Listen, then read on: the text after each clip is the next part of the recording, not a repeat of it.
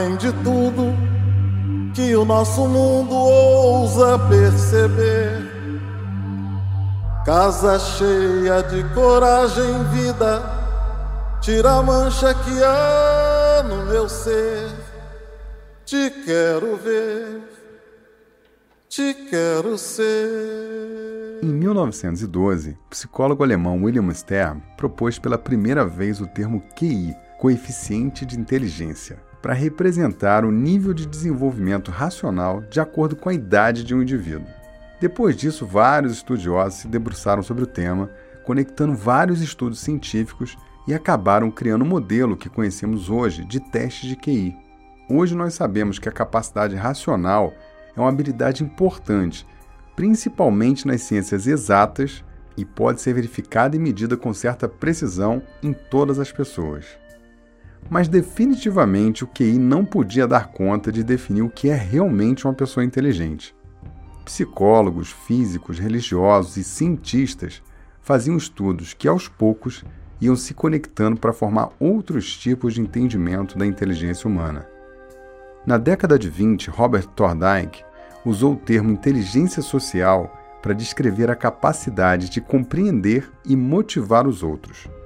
Na década de 80, o psicólogo Howard Gardner cria a teoria das inteligências múltiplas e brilhantemente conseguiu capturar uma visão mais universal da inteligência humana, demonstrando que era necessário muito mais do que QI para dar conta da nossa capacidade cognitiva.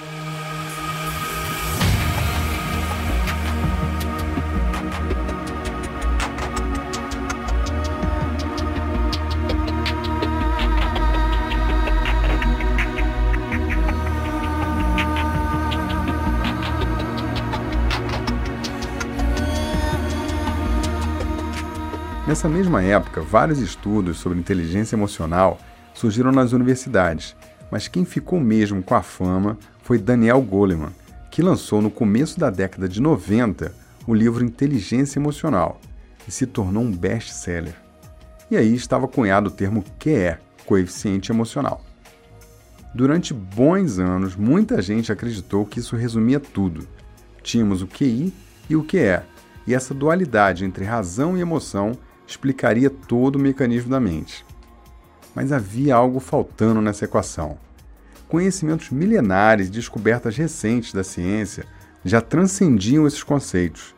As questões mais profundas do ser humano, suas aspirações, propósitos, valores mais elevados e até a sua energia não podiam ser explicados por esses conceitos. No começo dos anos 2000, a filósofa, física e psicóloga americana Dana Zohar conectou vários conhecimentos antigos e recentes e lançou o seu livro QS Inteligência Espiritual, tratando da capacidade humana de transcender o campo material da vida e viver num nível de consciência mais elevado. Segundo ela, o QS é o embasamento necessário para o funcionamento eficaz do QI e do QE. Ela diz: a capacidade de acessar e usar a experiência de sentido e valores mais altos é a base do que entendemos por inteligência espiritual. Dana se tornou uma best-seller e atualmente dá consultoria para grandes empresas e tem impactado lideranças pelo mundo inteiro que buscam uma economia sustentável e o engajamento das pessoas para criar uma sociedade melhor. E por mais estranho que você possa achar, as maiores e melhores empresas do mundo estão conectadas com essa visão e buscando ampliar o seu entendimento sobre inteligência espiritual. No seu livro, Dana Zoar traz algumas indicações para você se autoavaliar. Segundo ela, essas são algumas características das pessoas com QS altamente desenvolvido. 1. Um, capacidade de ser flexível, ser ativamente adaptado aos contextos que a vida apresenta. 2. Elevado grau de autopercepção. 3. Capacidade de enfrentar e usar o sofrimento. 4. Qualidade de enfrentar e transcender a dor. E não é só a dor física. 5. Qualidade de ser inspirado por visões e valores. 6 relutância em causar dano desnecessário. 7. Tendência de ver as conexões entre coisas diversas. Ser holístico. 8. Tendência acentuada para fazer perguntas do tipo por quê? Ou o que aconteceria se? E procurar respostas fundamentais. 9. Ser o que os psicólogos denominam independente do campo, isto é, possuir a capacidade de trabalhar contra as convenções. Você também pode chamar isso de pensar fora da caixa, muito fora da caixa. Atenção, conceito HD. Um indivíduo com alta inteligência espiritual será provavelmente também um líder inspirado pelo desejo de servir. Uma pessoa responsável por trazer a visão e os valores mais altos aos demais e lhes mostrar como usá-los. Em outras palavras, uma pessoa que inspira os outros.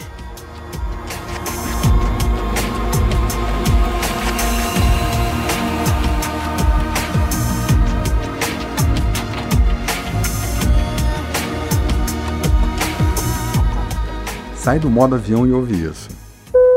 Pessoa, existe uma revolução silenciosa acontecendo no mundo.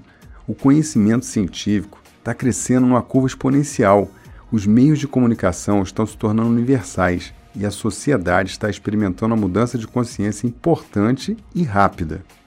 A economia está se transformando e o olhar ampliado sobre os recursos do mundo estão nos fazendo pensar melhor nas escolhas que fazemos e como cada um pode impactar o mundo em cada pequena decisão que toma. Você sabe disso, né? As empresas vão entrar num ciclo de elevação consciente de valores e os líderes que vão fazer e estão fazendo essa inovação são aqueles que realmente compreendem que a alma é o segredo do negócio. Os líderes dos novos tempos são aqueles que desenvolvem a sua inteligência espiritual. Só assim eles podem fazer a diferença em empresas que querem viver a alma do negócio. O líder dos novos tempos não se contenta com as respostas que tem. Ele tem perguntas profundas e é um buscador. Ele tem mindset evolutivo e quer se aperfeiçoar.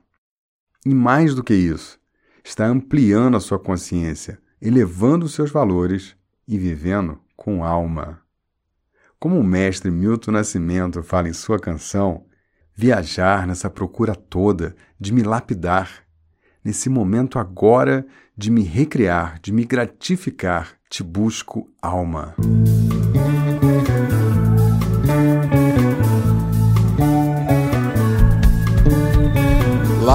Lapidar minha procura, toda trama lapidar o que o coração, com toda inspiração, achou de nomear, gritando alma, recriar cada momento belo já vivido ir mais, atravessar fronteiras do amanhecer e ao entardecer olhar com calma. Vai além de tudo que o nosso mundo ousa perceber. Casa cheia de coragem vida, tira a mancha que há no meu ser. Te quero ver quero ser alma, viajar nessa procura toda de me lapidar. Neste momento agora de me recriar, de me gratificar, te busco alma, eu sei, casa aberta onde mora um mestre o mago da luz, onde se encontra o tempo que inventa a cor, animará o amor, onde se esquece a paz. Alma vai além de tudo que o nosso mundo ousa perceber. Casa cheia de coragem e vida, todo afeto que há no meu ser, te quero ver te quero ser. Alma.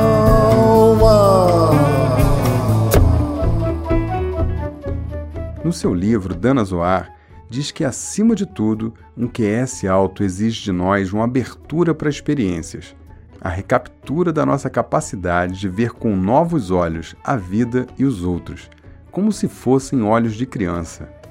Exige que deixemos de procurar refúgio no que conhecemos e que aprendamos com aquilo que ainda não sabemos. Exige de nós viver as perguntas, não as respostas. E aí, você quer desenvolver a sua inteligência espiritual? Então te prepara, porque aí vem as práticas HD desse episódio.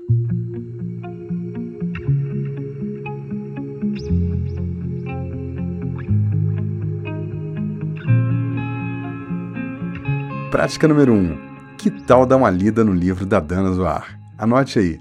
QS Inteligência Espiritual. Lá você vai mais fundo no conhecimento e vai encontrar belos insights para desenvolver a sua consciência. Prática número 2. No livro, Dana propõe sete etapas concretas para obter maior inteligência espiritual. Anote aí os passos para você praticar. 1. Um, tornar-se consciente de onde você está agora. Qual é a sua situação? Quais as consequências e repercussões? Você está prejudicando a si e aos outros? Você reflete sobre a sua vida e se aprimora? QS elevado implica em reflexão profunda das coisas e do seu comportamento. E claro, tomando consciência disso, evoluir. 2. Sentir fortemente que quer mudar. Quando você reflete sobre seus hábitos, seus resultados no trabalho, sua qualidade de vida, você pode chegar à conclusão que poderia ser diferente, que poderia melhorar. Mas isso não basta. É preciso querer mudar. 3. Refletir sobre onde está o seu centro e sobre as suas profundas motivações. Se você fosse morrer na semana que vem, o que contaria sobre o legado da sua vida? Se tivesse só mais um ano de vida, o que você faria com esse tempo? Quais são as suas verdadeiras necessidades? Observe bem as suas escolhas, o que você come, com quem você anda, como você trabalha, o que assiste, como se comunica. Tudo isso mostra claramente as suas motivações. 4. Identificar e eliminar obstáculos. O que te impede de realizar todo o seu potencial ou realizar os teus sonhos? Raiva? Preguiça? Culpa? Medo? Faça uma lista dos seus obstáculos e reflita abertamente sobre isso.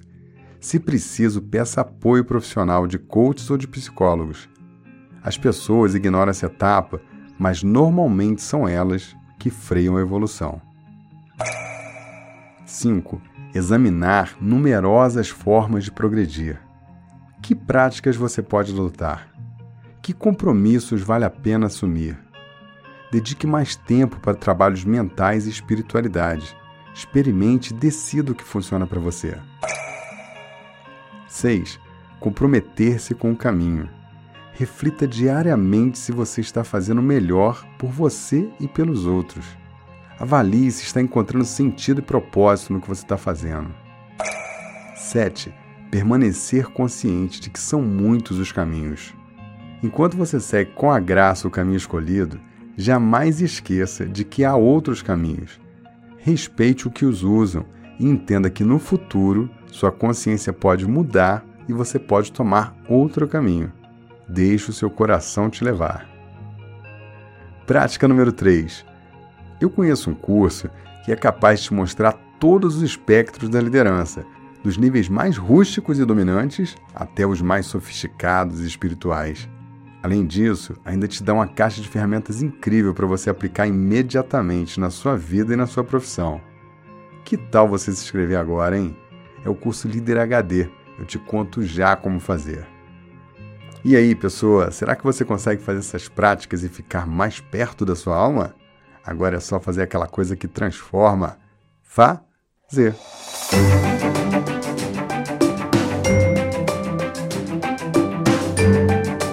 Pessoa aqui, Mike Oliveira, eu sou líder HD e fundador do Instituto Brasileiro de Liderança. E hoje eu quero te fazer um convite especial.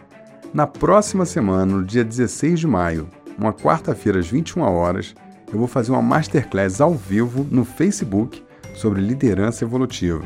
Vai ser uma aula ao vivo cheia de insights e aprendizados. E atenção, hein? Lá nós vamos abrir oficialmente as vendas para a nova turma do curso Líder HD, a turma Anima. A transmissão vai ser pelo Facebook. Basta acessar nossa página lá e se inscrever.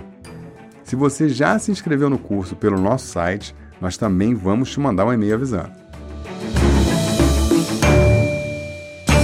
Muito mais do que te ensinar técnicas, o curso Líder HD vai fundo nos conceitos para você dominar qualquer território, desde os mais hostis até os mais elevados. Um curso para você saber com profundidade sobre pessoas, suas motivações, como se aperfeiçoar como pessoa e profissional, como desenvolver suas inteligências e, principalmente, como se tornar um líder de alto valor. Pessoa, se você quer fazer o curso de liderança mais inovador do Brasil, a sua hora chegou. Ah, e no post desse episódio tem um link para você ficar por dentro de tudo. E aí, você quer descobrir a sua melhor versão? Quer se preparar para liderar os novos tempos? Então vem comigo.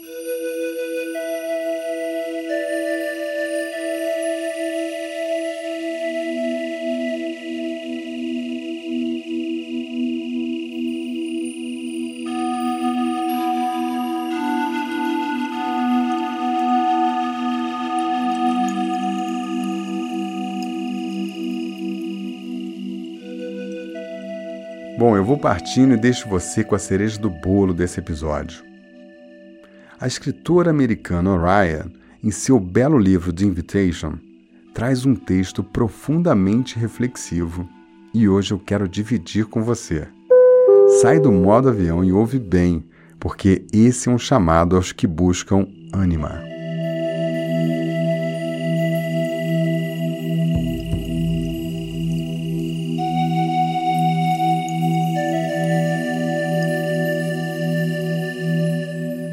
Interessa saber o que você faz para ganhar vida. Quero saber o que você deseja ardentemente, se ousa sonhar em atender aos anseios do seu coração. Não me interessa saber a sua idade. Quero saber se você se arriscará a parecer um tolo por amor, por sonhos ou pela aventura de estar vivo. Não me interessa saber que planetas estão em quadratura com a sua lua. Eu quero saber se tocou o âmago da sua dor, se as traições da vida despertaram você ou se deixou você mais murcho e fechado com medo de mais dor. Quero saber se pode suportar a dor, minha ou sua, sem procurar escondê-la, reprimi-la ou narcotizá-la. Quero saber se você pode aceitar a alegria, minha ou sua, se pode abandonar-se à dança e deixar que o êxtase o domine até a ponta dos dedos das mãos e dos pés, sem nos dizer para termos cautela, sermos realistas ou nos lembrarmos das limitações de seres humanos. Não me interessa se a história que me conta é verdade. Quero saber se consegue desapontar outra pessoa para ser autêntico consigo mesmo. Se pode suportar a acusação de traição para não trair a sua alma. Quero saber se você pode ver beleza, mesmo que ela não esteja bonita todos os dias, e se pode buscar a origem da sua vida na presença de Deus. Quero saber se você pode viver com o fracasso, seu ou meu, e ainda, à margem de um lago, gritar para a lua prateada: Eu posso! Não me interessa onde você mora ou quanto dinheiro tem.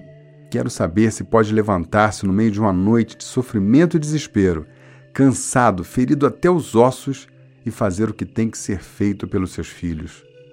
Não me interessa saber quem você é ou como veio parar aqui. Quero saber se você ficará comigo no meio do fogo e não se acovardará. Não me interessa saber onde, o que ou com quem você estudou. Quero saber o que o sustenta por dentro quando tudo mais desmorona. Quero saber se consegue ficar sozinho consigo mesmo e se realmente gosta da companhia que tem nos momentos de vazio. Eu quero saber da tua ânima, energia, alma. De onde eu vim, não trouxe nada, só trouxe alma. Para onde eu vou, não levo nada só levo asas.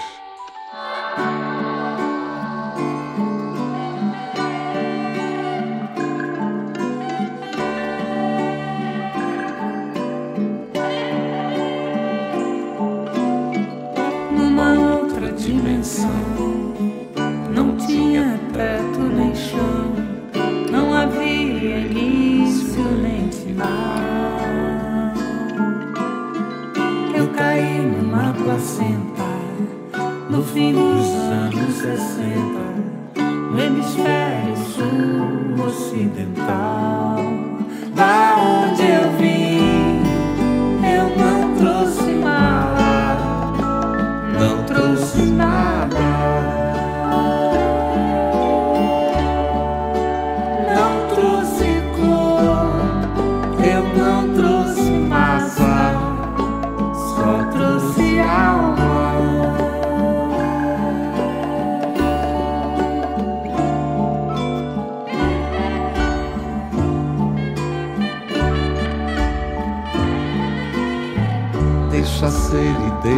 estar. Deixa ir, deixa ficar. Deixa quieto, deixa o céu no mar. Deixa a nuvem, deixa o ar. Deixa a pluma flutuar. Deixa o tempo, deixa circular. Pra